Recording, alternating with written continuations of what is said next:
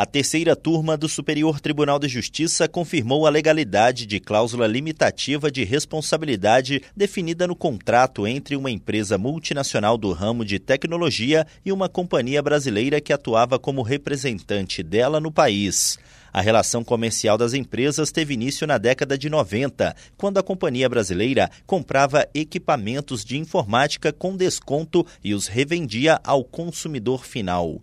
No entanto, o vínculo se deteriorou e ela ajuizou a ação requerendo indenização por danos materiais e morais por causa de supostos abusos praticados pela multinacional, como alterações unilaterais de contrato e decisões que visavam apenas aumentar o lucro em detrimento da margem estipulada para revendedores. O juízo de primeira instância validou a cláusula limitativa de responsabilidade e restringiu a indenização requerida ao valor de um milhão de dólares, mas a decisão foi reformada pelo Tribunal de Justiça de São Paulo, que, ao apontar uma possível infração à ordem econômica, julgou que a multinacional teria se aproveitado da superioridade técnica e econômica para aumentar arbitramente o próprio lucro em prejuízo da companhia brasileira. No STJ, o colegiado da terceira terceira turma, por maioria, restabeleceu a sentença de primeiro grau. O ministro Moura Ribeiro, cujo voto prevaleceu no julgamento, ressaltou que, mesmo que a multinacional detivesse posição dominante,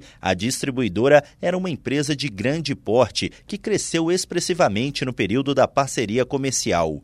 Por isso, segundo o ministro, não se pode supor que era vulnerável a ponto de não compreender a cláusula contratual. O magistrado também constatou que o prejuízo sofrido pela empresa brasileira não foi superior ao valor estabelecido na cláusula penal.